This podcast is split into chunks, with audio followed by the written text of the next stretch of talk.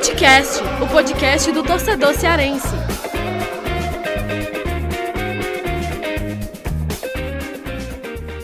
Vem que vem com a gente, rapaziada. Futecast na área. Eu, Lucas Mota, estou aqui com Afonso Ribeiro para a gente repercutir e muito esse clássico rei. Goleada que o Ceará aplicou em cima do Fortaleza, 4 a 0 fora o baile. O Ceará é, atropelou o Fortaleza nesse clássico aí, com um show do Vina, Mendonça também, que jogou muito, o coletivo do Ceará funcionou muito, ao contrário do Fortaleza, que fez aí uma péssima partida, foi dominado pelo, pelo Ceará, foi um time muito apático ofensivamente e defensivamente nem se fala, porque o Ceará se aproveitou demais das brechas deixadas pelo Fortaleza. E é sobre isso o nosso episódio.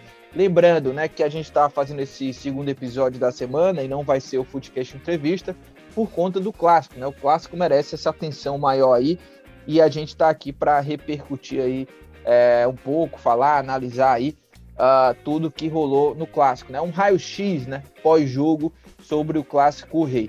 Thiago Minhoca não grava hoje com a gente por conta que tá aí precisou resolver outras questões e não vai estar tá aqui com a gente para esse episódio, mas eu e Afonso Ribeiro vamos debater muito aí sobre esse jogo, essa goleada do Ceará. Lembrando que a gente sempre reforça aqui para você seguir o Footcast, ativar o sininho aí na sua plataforma preferida de podcast para receber as notificações a cada novo episódio. A gente está lá no Twitter com arroba Footcast Underline Podcast, soltando também sempre as novidades de cada episódio e tem o nosso e-mail que é o Footcast podcast.gmail.com. Você pode mandar mensagens, sugerir convidados também para o nosso podcast entrevista, ou até mesmo dar uma cornetada, falar o que você quiser aí sobre o seu clube do coração. Afonso Ribeiro, é... e aí, por que, que o Ceará dominou o Fortaleza, atropelou o Fortaleza e aplicou essa goleada? Quais são as, as suas primeiras impressões aqui no episódio sobre esse clássico rei? Fala, Lucas, todo mundo que está acompanhando o podcast. É... Bom, Lucas, acho que desde o começo ficou muito claro que foi um jogo de, de opostos, né? Muito em cima daquilo que a gente tinha comentado, né, no, no último episódio aqui do podcast, né, antes do clássico rei é, sobre a fase do, dos times, né, o que a gente vinha percebendo, né, é, tanto em questões individuais quanto coletivas das duas equipes, é, o quanto a oscilação, né, a queda de rendimento do Fortaleza eram preocupantes, né, para esse jogo, né, que o clássico sempre exige um nível acima, né, de, de qualquer time, é, e o quanto a, a, a sinergia, né, que, que o Ceará vinha tendo com a torcida, é, o encaixe mesmo coletivo, né, o time na mão do Thiago Nunes começando a andar, o quanto isso era positivo, né, e dava um, um favoritismo do Ceará no clássico. É, e aí eu acho que desde os primeiros minutos realmente a gente percebeu o Ceará muito muito mais intenso, né, muito mais vibrante, com muito mais vontade, né, uma postura realmente que um, um clássico exige. É, e no Fortaleza realmente perdido, né, assim apático, né, como você falou, é, não conseguiu se encontrar e ali é, acho que o gol muito cedo também que o Ceará fez é, facilitou ainda mais, né? O Fortaleza não conseguiu é, se, se, restabelecer depois daquilo, né? É, no primeiro tempo, no, no, segundo tempo até conseguiu dar uma pressionada. O João Ricardo fez, fez defesas importantes, mas é, as peças do Fortaleza também acabaram deixando muito a desejar, né? E, e o Ceará foi muito é, eficiente, né? Mais uma vez, muito o Lima ali foi muito inteligente, né, oportunista naquela bola que ele roubou para abrir o caminho. É, e aí a gente viu as peças individuais do Ceará fazendo a diferença, né? O Mendonça, três assistências, o Vina, né, dois gols, jogando um bolão, é, o próprio Lima também, Fernando Sobral, Luiz Otávio, Messias, João Ricardo, é, até o próprio Gabriel Dias, né, que é um cara um pouco mais criticado muitas vezes, né, mas é, defensivamente fez uma partida muito boa também. Então eu acho que o Ceará conseguiu se sobressair de forma é, coletiva e, e, com as peças individuais é, se destacando também. E o Fortaleza sofreu realmente com essa com essa letargia, né, com essa apatia, essa, essa falta de encaixe geral. É, e aí acabou pagando um preço muito caro, né, com essa goleada que é muito dura, né, Fortaleza e muito animador, assim, né? Que, que dá muito ânimo e, e, um gás muito importante para o Ceará nessa reta final aí, já dando encostada no G8, já podendo sonhar com algo mais pelo que mostrou nesses últimos jogos. É, e olha, é uma goleada, né, Afonso, que poderia até ter sido ainda maior, né? Porque o Ceará teve chance de fazer mais gols do que os quatro marcados diante do Fortaleza, criou várias oportunidades. O Fortaleza teve algumas chances ali de balançar as redes, mas desperdiçou, uh, ou chutando para fora, ou até mesmo em boas defesas do João Ricardo, que segue muito bem, muito seguro o João Ricardo. Quando o Fortaleza conseguiu criar algo, o João Ricardo apareceu ali com segurança, tranquilidade para evitar gols do Fortaleza. Mas olha, é, quando a gente fala do, do domínio do Ceará, né, é, é um time que foi superior é, no jogo inteiro né, ao Fortaleza, dentro da, das estratégias, dentro do que foi o jogo. É, esse Ceará que goleou o Fortaleza nesse clássico, eu vi aí vários pontos de conceitos aí que o Thiago Nunes ele conseguiu implementar no seu melhor momento lá no Atlético Paranaense, né? Foi um Ceará de muita intensidade, um Ceará que fazia o pé de pressão ali a cada bola que o Ceará perdia, principalmente no, no campo ofensivo, né? Quando o Ceará estava no campo ofensivo, roubava, é, é, perdia a bola, o time fazia esse pé de pressão com às vezes três jogadores ali cercando o jogador do Fortaleza que estava com a bola e evitava, né? Que o Fortaleza ligasse um contra-ataque, fizesse uma transição ofensiva, ou até mesmo o Ceará se aproveitava ali desarmando e já criando oportunidades. Então, essa intensidade do, do Ceará é, diante do Fortaleza engoliu o adversário, né? Impressionante, assim. O primeiro gol, por exemplo, do, do, do Lima, né? Foi de um time, representou um time bastante tenso, um time 100% ligado contra um Fortaleza que parecia ainda não ter entrado no jogo, né? Então o Lima rouba aquela bola do, do do Ederson, faz o gol.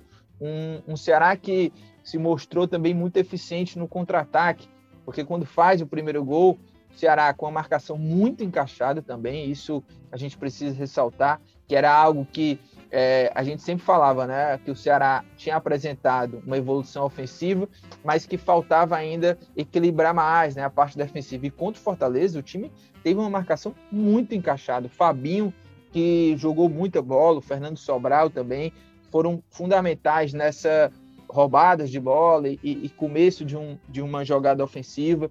É, era impressionante os movimentos ali é, da, da, marcação do Ceará, né? Eram duas linhas de quatro ali aproximadas, dificultava esse trabalho do Fortaleza e os movimentos dos jogadores eram muito bem encaixados, né?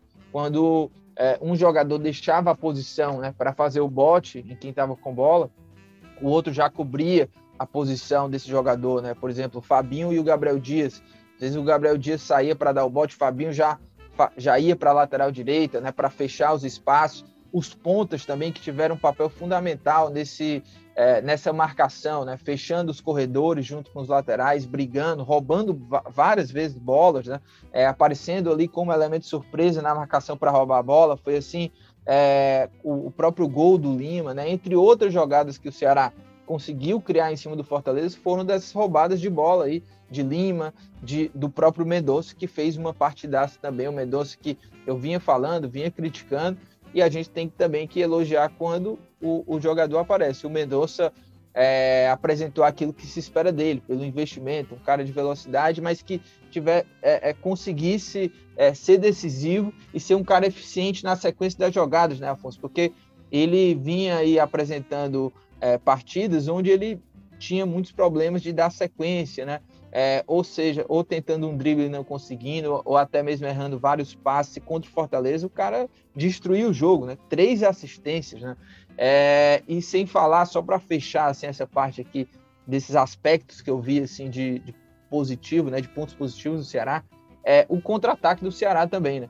quando é, o Ceará roubava assim, essas bolas no campo de defesa, a, a, a ligação era muito rápida, tinha muito objetivo. O gol do.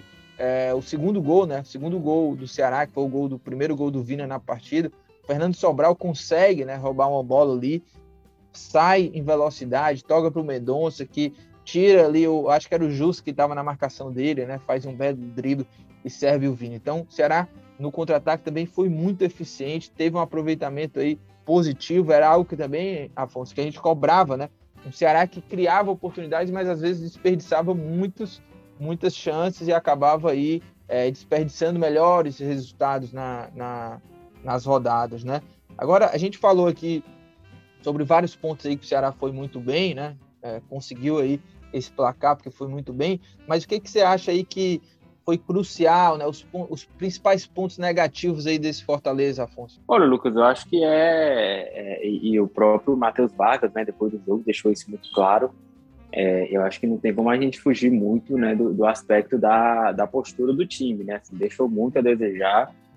É, a gente via, né, assim, de forma muito clara a diferença de rotação, né, digamos assim, do Ceará para o Fortaleza, né? É, quanto os jogadores de Fortaleza é, demoraram a entender realmente né, o, o, o, nível de concentração que o jogo exigia, é, o quanto o adversário estava ligado, estava né, realmente querendo o jogo, buscando resultado, é, e o quanto Fortaleza estava é, aparentemente considerando levar em banho-maria o jogo ali, é, tentar administrar de uma forma que fosse e, e, tentar achar um gol, né, enfim, encaixar alguma jogada. E assim, além da, das falhas defensivas, né, que não foram poucas, né, é, você até falou do, do, do Mendonça, né, que foi um cara que teve mais duas, três chances claras, assim, realmente de fazer em contra-ataque, né, explorando a velocidade dele e, e, levou muito perigo, né, poderia realmente ter sido até um placar mais elástico por essas falhas defensivas aí de Fortaleza. É, o sistema defensivo como um todo realmente não funcionou. É, e aí do, do meio para frente, é, acho que o Voivoda, o, o, sistema ali que ele que ele pensou, né, com o Ronald funcionando meio que como meia, como ele usou né, no jogo contra o São Paulo da Copa do Brasil, que realmente funcionou bem naquela ocasião. Dessa vez não funcionou. É, o Ceará conseguiu neutralizar bem realmente é, esse, esse, esse modelo do Fortaleza. É, e as peças individualmente não funcionaram também, né? O Pikachu é um cara que voltou ainda da lesão abaixo, né? Não é aquele cara é, com nível que mostrou em outros momentos, né? Com poder de finalização, de construção de jogadas também. É, o Bruno Melo não, não tem as características do Lucas, Lucas Crispim na armação de jogada, né? A gente já tinha visto isso de forma muito clara também. É, essa ausência de um meia, né? O Lucas Lima estava suspenso, o Matheus Vargas acabou começando no banco. Então, o Ronald, ele como armador, é, o Fortaleza acabou ficando carente né, nessa criação de jogadas. É, e aí dependia muito da movimentação e, e, tentativas de jogadas individuais da dupla de ataque, né? O Robson e o De Pietro. O Robson numa noite bem abaixo também, é, não conseguiu ali se desvencilhar da marcação, né? Construir alguma coisa. E o De Pietro, acho que ainda conseguiu ser o jogador mais lúcido do Fortaleza, é, tentando jogadas individuais. Acho que ele ainda participou ali de duas ou três que ele né, conseguiu se livrar da marcação, usando ali o drible, a velocidade e servindo algum companheiro, né? Ele serviu uma Bruno Melo é, e teve uma outra bola também, uma que o Robson acabou achando o Ederson também, é, e o João Ricardo defendeu, mas a, a, o setor ofensivo individualmente, né, as peças deixaram muito a desejar, é, mas acho que, que, no combo, assim, né, no pacote geral, o coletivo do Fortaleza, né, que era a, a principal força aí, né, o principal truque desse time do Voivoda, né, que era a força coletiva, às vezes uma peça não ia tão bem, a outra compensava, alguém que entrava no decorrer do jogo conseguia ser importante também, melhorar o nível. É, e não é o que a gente tem visto nos últimos jogos. Eu acho que o, o Clássico Rei foi uma, uma fotografia maior disso, né? uma, uma comprovação disso, de que realmente o Fortaleza vive aí um momento de, de queda, né? de oscilação, que é, os desfalques né? ainda importantes estão fazendo falta, mas que os próprios jogadores à disposição, que tiveram momentos de destaque né, na Série A, na Copa do Brasil, não estão conseguindo desempenhar no mesmo nível. É, e para uma reta final, né, em que você vê ali os adversários se aproximando, a briga embolando cada vez mais, é, torna a situação do Fortaleza preocupante, né? Por essa queda vertiginosa. Até. O Afonso, verdade. Agora eu tenho duas dúvidas aqui, viu, Afonso, para tirar com você, que é o seguinte: primeiro, se você se você tem cachorro em casa. Rapaz, o cachorro do vizinho aqui, viu, Lucas? Eu tentei ah, fugir tá. aqui pra a, não pegar não, o som, mas o cachorro do vizinho não, dá trabalho. Mas a aqui. segunda, viu? É, hum. Esse cachorro, latido, parece o de um pitbull, viu? Rapaz, não, é um. aquele. É aquele da Pomerânia. Que... É aquele pequenininho, chato pra caramba, late aqui direto. Acho que ele foi descer aqui, passou e não, não consegui escapar não, do latido dele. Feroz, viu, mano? Feroz, feroz. Mas, Afonso, é o seguinte, você falou aí sobre isso do, do Fortaleza, eu vejo, assim, é, é, dois pontos bem preocupantes em relação a essa queda aí do Fortaleza. Primeiro é a questão ofensiva. Eu tenho visto um Fortaleza sem uma inspiração assim na criação, tá tendo muita dificuldade na criação, é, não consegue é, é, se livrar da, da, marcação dos times adversários. Né? Muitas equipes elas têm esses, é, esse bloco de marcação, né? de de é, duas linhas de quatro ali, e o Fortaleza tem tido muita dificuldade de se livrar dessas marcações, né? Nas últimas partidas a gente tem visto isso. Não é aquele time que já se apresentou em outras partidas, como a gente via, é, que envolvia o adversário, que conseguia fazer infiltrações com o Pikachu, que tinha uma, uma criação ofensiva bem organizada, era um time rápido, veloz. É, e, claro, né, vários é, desses são, o Fortaleza completou cinco jogos, né, sem vencer na Série A. E a, é, de, esses cinco jogos aí, o time não teve, por exemplo, o Crispim e o Pikachu. Né? O Pikachu voltou agora nos últimos dois jogos, mas ainda segue sem o Crispim. E eu acho que o Crispim continua fazendo muita falta assim, no time. Voltou o Pikachu, mas Crispim, que é o cara responsável ali pela organização, pela, pela criação, né? mesmo sendo um ala, ele puxa muito por dentro e ele tem feito muita falta, né? Não, não existe essa figura é, como o Crispim, que ele mescla intensidade e ao mesmo tempo uh, é um cara que pode cadenciar e, e, ser uma peça fundamental na criação ofensiva. E, e, mais uma vez, né, contra o, contra o Ceará, o Fortaleza apresentou um, um nível abaixo, assim, em termos de, é, é, do setor ofensivo do ataque. E uma outra questão, o Afonso, é a parte defensiva mesmo. Fortaleza quando precisa do resultado, é, é, tenta ali, chega ao ataque, é, busca ali é, envolver o adversário, não consegue. É um time que tem ficado muito exposto. E principalmente quando está atrás no placar, que precisa ali, já naquele desespero, né, naquela necessidade de alcançar uh, o resultado na busca do empate, é um time que fica muito exposto. E contra o Ceará, é, que já foi para o segundo tempo com 2 a 0 né, precisando buscar, é, isso ficou ainda mais grave ali. O Ceará, com tranquilidade, pegava a defesa do, do, do Fortaleza exposta, armava um contra-ataque. E é como eu falei, poderia ter feito até mais gols se tivesse tido um aproveitamento ainda melhor. Né? Então, é algo que o Voivoda precisa ajustar. Parte de, de criação ofensiva, né, o ataque, mas também é, essa exposição toda que o time dele tem apresentado nesses últimos jogos, porque não foi só contra o Ceará, né? É, o próprio jogo aí contra o, o, o Bragantino também, né? E, e, outros jogos aí, a defesa tem ficado muito exposta. Não sei se, se você vê é, é, por aí também essa questão e dessas problemáticas aí do Fortaleza. Não, Lucas, é isso mesmo, concordo. É, e acho que esses placares elásticos, né? Que é, é, no, no, desde o jogo ali contra o Atlético Mineiro, né? Pela Copa do Brasil, acho que a gente tem percebido problemas defensivos mais graves assim, no Fortaleza e com alguns placares elásticos, né? É, e, e, problemas defensivos também que não, quando não ocorreram esses placares mais elásticos, mas renderam gols ali em vacilos, no, nos momentos finais, jogos importantes e que acabaram custando caro.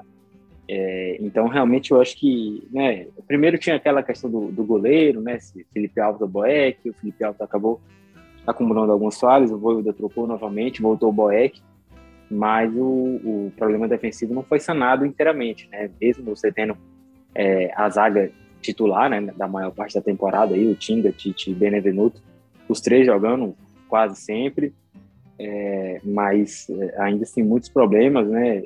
A, a, dupla de volantes ali foi o que o Voivoda acabou mexendo mais, né?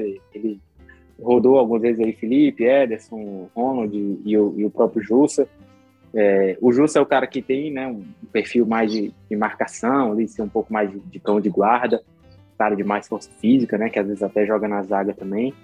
É, mais menos com essa, com essa rotação aí, enfim, jogadores que já, já têm um entrosamento, já se conhecem, mas é, realmente a gente percebe que, que desencaixou, né? E aí eu acho que isso cai, cai na questão do modelo de jogo também, né? É, é claro que pelos resultados que o Fortaleza alcançou, né, no Brasileiro, e na Copa do Brasil, os adversários passam a, a, a prestar mais atenção, a estudar mais é, e, e, ver com a lupa né, os, os pontos fracos e os pontos fortes. E, e, eu acho que os adversários têm conseguido realmente aproveitar as falhas né, do, do, Fortaleza, é, falhas defensivas, né, e aí falhas técnicas, né, individuais que não tem como você controlar, mas é, falhas táticas também, de posicionamento, de, de desatenção, é, que tem custado muito caro, né, e, e esses placares elásticos são preocupantes também porque é, é, como o próprio Voivodo disse, né, jogos assim deixam, deixam cicatrizes, deixam marcas, né, quando você vai você perde um jogo de 3 a 0 e aí você vai para um clássico, né? Pensando numa reabilitação, tentando, é, quem sabe, voltar para um G4. E aí você perde por 4 a 0 né? A pior derrota para um rival no século. É, isso vai minando ainda mais a confiança, né? Vai aumentando o peso sobre os jogadores. É, e essa questão defensiva realmente preocupa. É, e aí a questão ofensiva é isso que você falou, assim, é, é, claro que o Crispim faz falta, o Pikachu fez falta, é, o, próprio David né, faz falta também, é um atacante muito importante ali, mas é, para a queda né, assim, que o Fortaleza teve é, de desempenho, de nível, de criação, é, é de gols marcados mesmo, é, é, muito preocupante, né? Que você perder duas, três peças, ainda que sejam muito importantes, né? Também em algum momento ele sem óbvio, é, mas você ter uma queda vertiginosa desse jeito, eu acho que é, é, dá, dá uma dimensão assim do, do problema que você tem para a próxima temporada, né? Assim, os jogadores que eram opções no, no banco de reservas não conseguiram substituir a altura, é, inclusive alguns chegaram é, no, no, meio do ano já, né? O próprio Angelo Henrique, o Edinho, né? É, o próprio Lucas Lima também, que chegou ali bem contra o Atlético Paranaense, mas depois é, voltou a, a, ser mais apagado é, jogadores que já estavam aqui, né? Romarinho, Wellington Paulista, Oswaldo. É, então, assim, o Fortaleza conseguiu ter bons números ofensivos, né? Graças a, a esses caras que a gente falou, Robson, David, Pikachu, Crispim. É, mas eu acho que é um, é um, setor que merece uma atenção especial para o ano que vem, porque é, quando o Fortaleza perdeu os titulares, as peças de reposição deixaram muito a desejar e acabou comprometendo muito né, o, o nível do time, que tinha um ataque né, bem positivo, conseguiu até algumas vezes construir placares elásticos e agora está sofrendo com isso, né? Dificuldade para fazer gol e tomando muitos gols. É, e, e, Afonso, a gente já falava aqui até no nosso episódio anterior, né, do raio-x pré-clássico, que é, o clássico ele traz consequências gigantes. Para o vencedor, você vai para o céu, né? Você vai é, é, ser alçado ali, né? O clássico é, muda tudo, né? E traz um ambiente positivo, né? Joga a confiança lá para cima para o vencedor e para o perdedor, claro, é, trevas, né? É, ambiente de muita pressão e a, eu, a gente tinha até ressaltado assim a questão de que se o Fortaleza perde, é, o cenário era ainda pior pelo fato de o time já estar tá em queda, vir já de resultados negativos, sequência sem, sem vencer e aí você ainda perde o clássico. Mas falando do vencedor do Ceará, é, agora, Ceará que já vinha numa sequência positiva. Chegou ao quarto jogo consecutivo de vitórias jogando dentro do Castelão. Por mais que jogou como visitante, mas estava ali jogando no Castelão e tem também esse fator, né? Conseguiu a primeira vitória aí como visitante. Sequência muito positiva do Ceará. Tá ali muito firme no G10, 45 pontos, a 4 de distância para o Fortaleza, que é o sexto. É... E você vence o clássico, né, Afonso? A projeção é de que o time vai continuar nessa crescente, né? É, é, é, é isso que a gente espera, porque o time jogou, vem jogando bem, jogou é, esse jogo contra o Fortaleza para mim foi sem dúvidas disparado, assim, a melhor atuação do Ceará sob o comando do Thiago Nunes e tem aí uma projeção aí de seguir evoluindo, seguir nessa crescente e é algo até o Ceará que cresce nessa reta final e pode terminar o campeonato com uma pontuação e até mesmo uma colocação melhor do que foi 2020, algo que seria até impensável assim é, alguns meses aí atrás por conta dessa oscilação toda, né? A, a, o time vinha mal e tudo, é, até mesmo na troca com o Thiago Nunes demorou um pouco, mas o time parece agora ter encaixado e, está muito bem. A, e em 2020 a gente lembra que o Ceará também teve uma arrancada assim na reta final também da Série A é, e conseguiu fazer é, bonito naquela, naquela temporada e conseguiu a classificação para a Sul-Americana.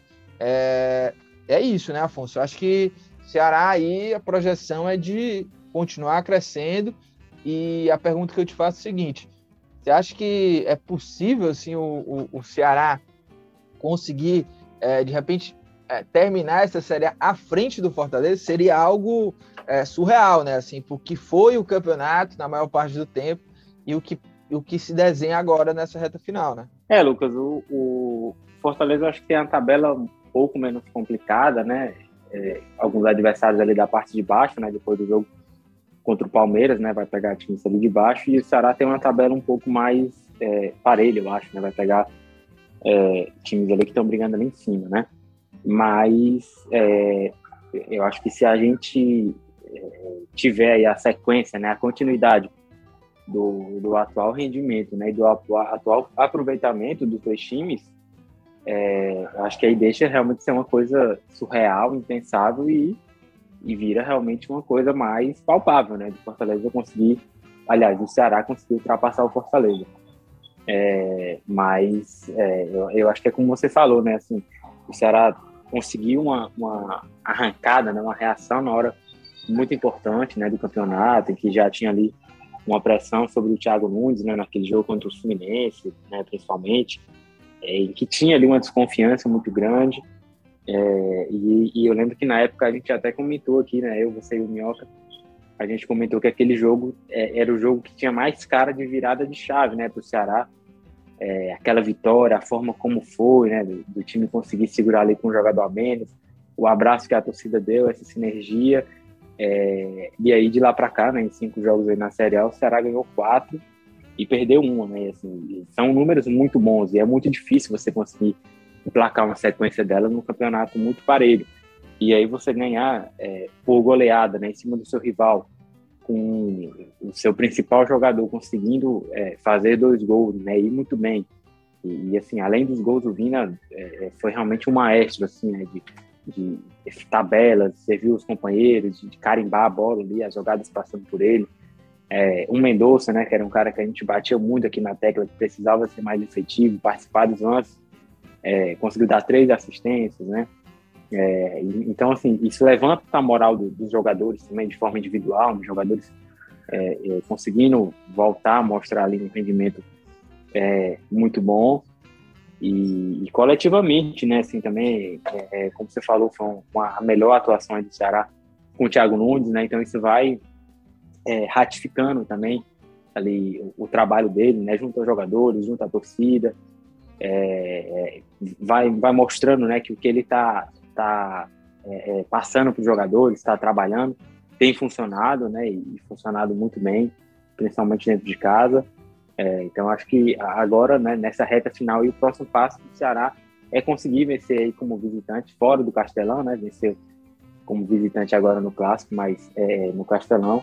É, e aí eu acho que se o Ceará realmente conseguir quebrar esse tabu aí de vencer fora do estado, né, conseguir resultados importantes nessa sequência final, é, tem condição de brigar por, por um G8, né, uma, uma pré-libertadores, né, quem sabe.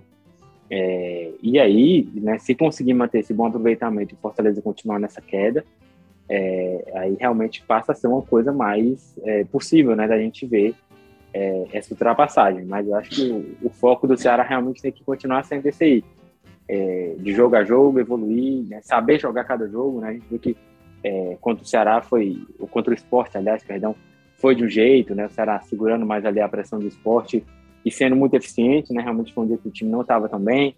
É, contra o Fortaleza, o time já estava né, muito mais intenso, muito mais aguerrido.